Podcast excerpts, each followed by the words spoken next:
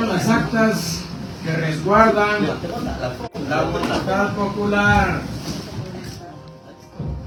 ¿Qué está pasando? ¿Qué hacen estos jóvenes? Eso mismo nos preguntamos Hermano, nosotros, ¿por qué no nos dejan hacer nuestro trabajo? Nosotros ¿Cuál trabajo, hermano? ¿Cuál es es trabajo, es trabajo. Este fue el último golpe del Ministerio Público de Consuelo Porras contra las elecciones, antes de que se iniciara el paro nacional indefinido que desde el 2 de octubre de 2023 exige la renuncia de Porras. Esta nota fue publicada el 1 de octubre de 2023. Crónica del cuarto golpe a las elecciones. El Ministerio Público arrebató las actas al Tribunal Supremo Electoral. Por Ferdi Montepeque y Jody García.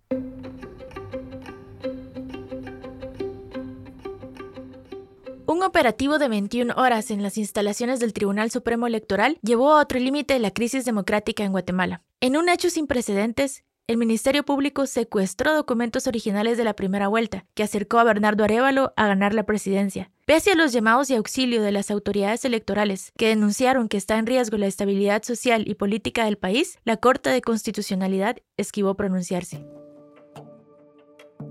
En el Tribunal Supremo Electoral hay moñas negras. El sábado 30 de septiembre, la democracia de Guatemala amaneció más golpeada.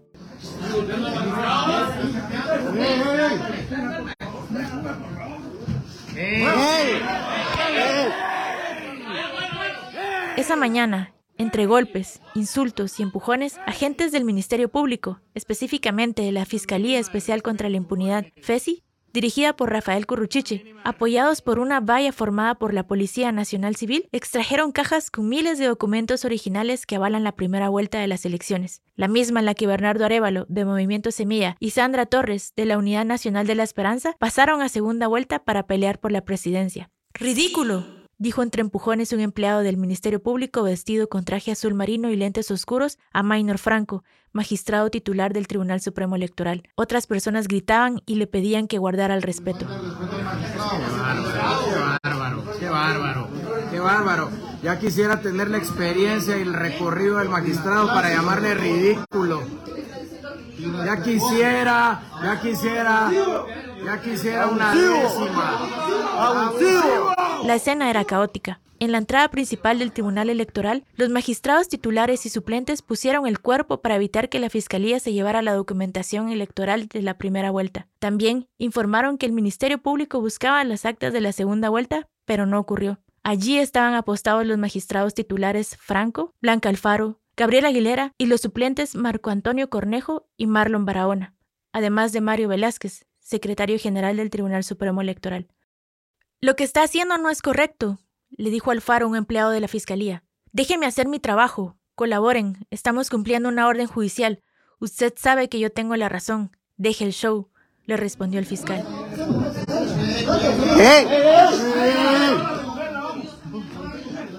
Entre gritos y empujones, Alfaro cayó de espaldas y terminó en el suelo, con la cara frente a una caja con actas originales selladas con cinta amarilla donde se leía la palabra evidencia. El enfrentamiento fue el punto más tenso del cuarto allanamiento de la FESI en distintas instalaciones del Tribunal Supremo Electoral.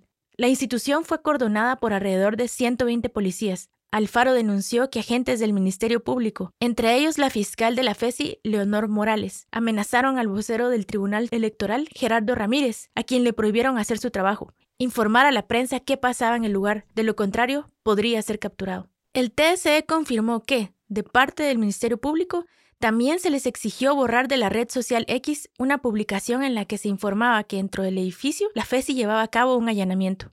La y los magistrados intentaron detener físicamente el operativo y aunque no lo lograron, ya empezaron a preparar acciones legales. Dicen que esta vez la Fiscalía cruzó una línea.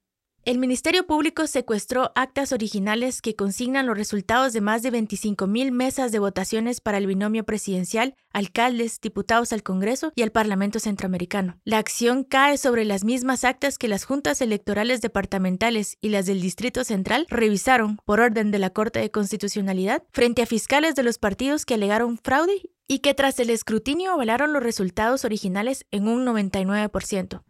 En total, según reportó el Tribunal Supremo Electoral en su cuenta oficial de la red social X, se llevaron 125 mil documentos.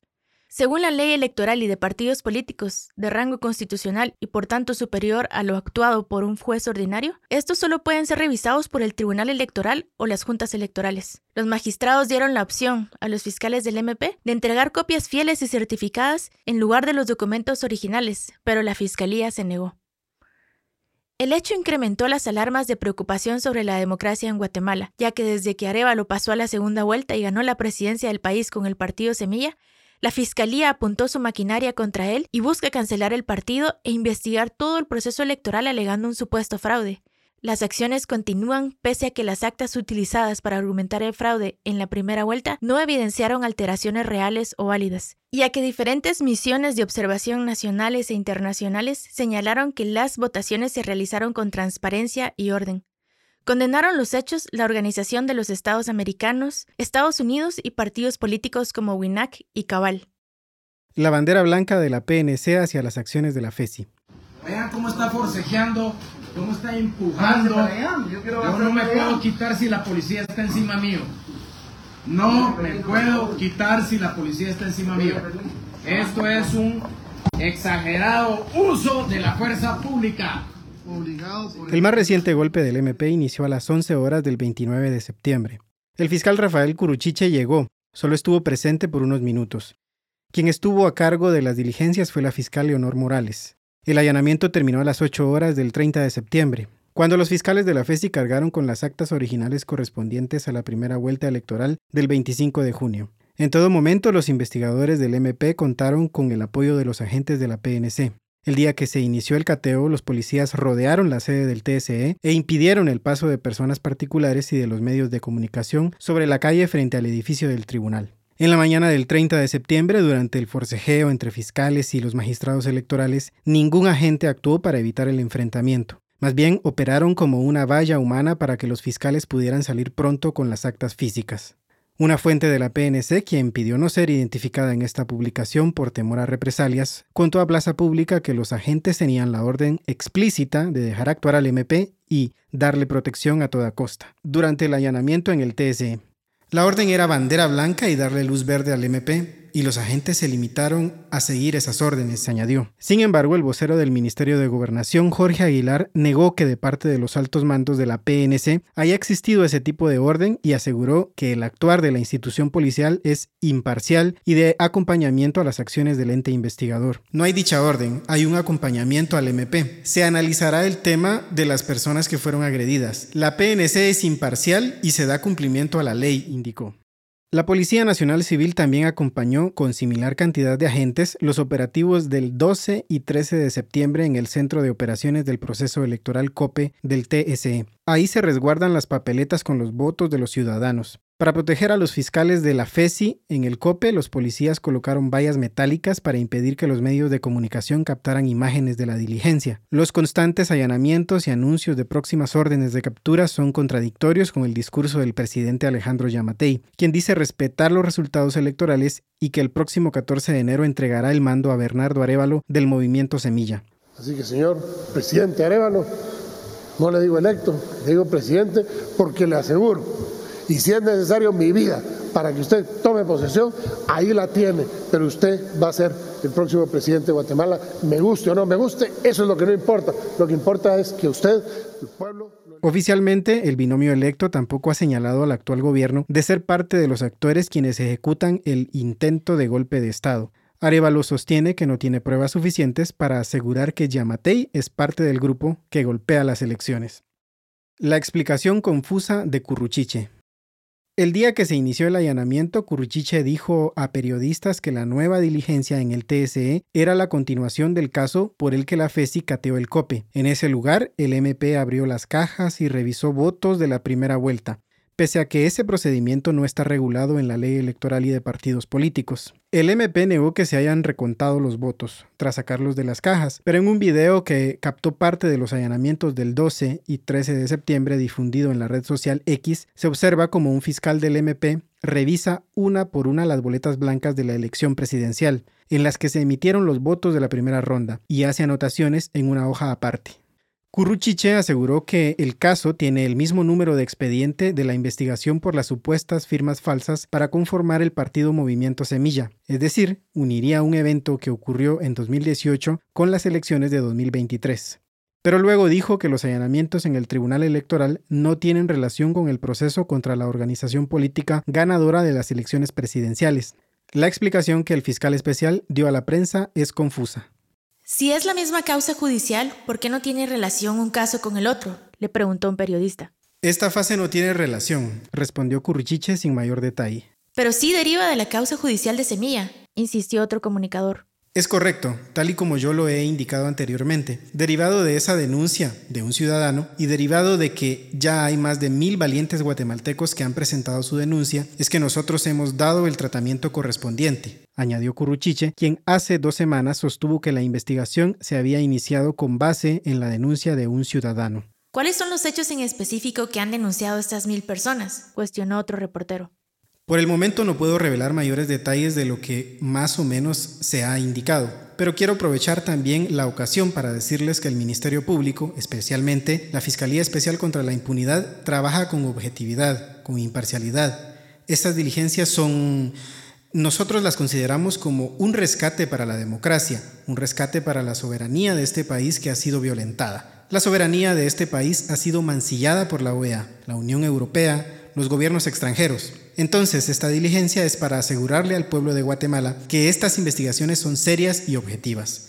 Yo entiendo que muchos de ustedes que representan los medios de comunicación quizás en algún momento han sido parte de ese ataque que hay, ese boicot que hay. Ponen al Ministerio Público en contra del pueblo de Guatemala, pero creo que más adelante, cuando el caso ya no esté bajo reserva, yo con mucho gusto les daré a conocer todos los detalles de esta investigación, dijo el fiscal especial.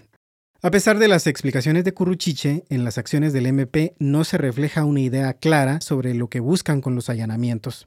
La Fiscalía informó que esta investigación comenzó porque un ciudadano denunció que se corría el riesgo de que el Estado pueda pagar una cantidad incorrecta de dinero a los partidos políticos por los votos obtenidos en la primera vuelta. Por ley, cada partido recibe dos dólares por cada voto recibido en la elección presidencial o de diputados por lista nacional. Según los resultados oficiales, la UNE tendrá un aporte de 1.777.848 dólares y el del movimiento Semilla será por 1.306.972 dólares. El dinero lo recibirán a lo largo de los cuatro años del siguiente gobierno. Pero según las versiones de quienes observaron el allanamiento, la FESI no tenía una idea clara sobre los documentos que buscaban desde un inicio. En una de las mesas que utilizaron para buscar las actas electorales, los fiscales dejaron sobres de papel embalados con la cinta amarilla que tiene el logotipo del MP en las que se lee evidencia. En uno de estos sobres que los investigadores dejaron abandonados se lee Indicio 30,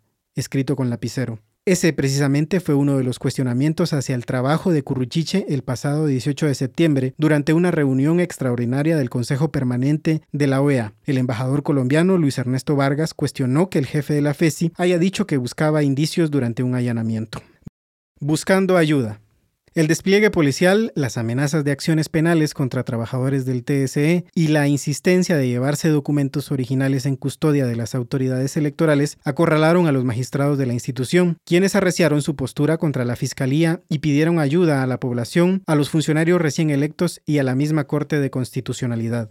Que la orden de allanamiento emane de un órgano judicial no significa que sea legítima o legal porque se están cometiendo ilegalidades que atentan contra el orden electoral, dijo la presidenta del TSE, Irma Palencia. La institución, que en sus redes sociales colocó una moña negra en señal de luto y publicó fotos y videos del operativo, también emitió un comunicado donde llamó al binomio presidencial de Semilla, a los diputados y alcaldes electos a pronunciarse en favor de la democracia.